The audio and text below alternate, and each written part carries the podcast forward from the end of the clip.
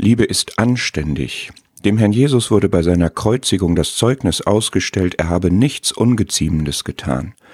Wenn er da war, konnte man sich sicher fühlen. Er war anständig, es gab keine Übergriffe, ja er nahm die in Schutz, die angegriffen oder belästigt wurden. Dieses anständig hat eine ganz breite Bedeutung. Ein Autor stellt das sehr anschaulich dar. Der Herr weiß alles und er lässt uns ausreden. Er hat alle Autorität und er klopft an, bevor er eintritt. Er hat allen Vorrang und öffnet dir die Tür. Er ist der Herr und bedient uns. Er hat Anspruch auf unser ganzes Leben und beschenkt uns. Das ist anständig. Auch unsere Glaubensbeziehungen sollen nicht fleischlich und egoistisch gelebt werden.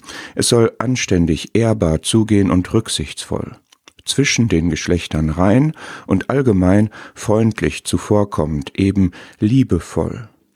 Auch bei diesem Merkmal unterscheidet sich Gottes Liebe von jedem menschlichen Verständnis von Liebe und Anstand. Einerseits lässt sich seine innige und ziehende Liebe nicht zu Grenzüberschreitungen hinreißen.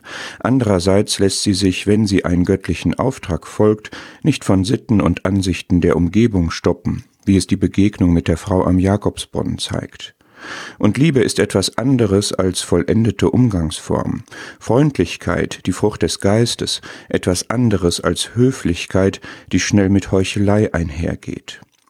Als im Haus des Pharisäers Simon eine stadtbekannte Sünderin dem Herrn die Füße küsst, steht seine persönliche Integrität außer Frage, aber seine Antwort polarisiert. Er entlarvt die äußerliche und moralische Empörung des Pharisäers als Selbstgerechtigkeit und weist ihn darauf hin, dass in Wirklichkeit er sich rücksichtslos verhält.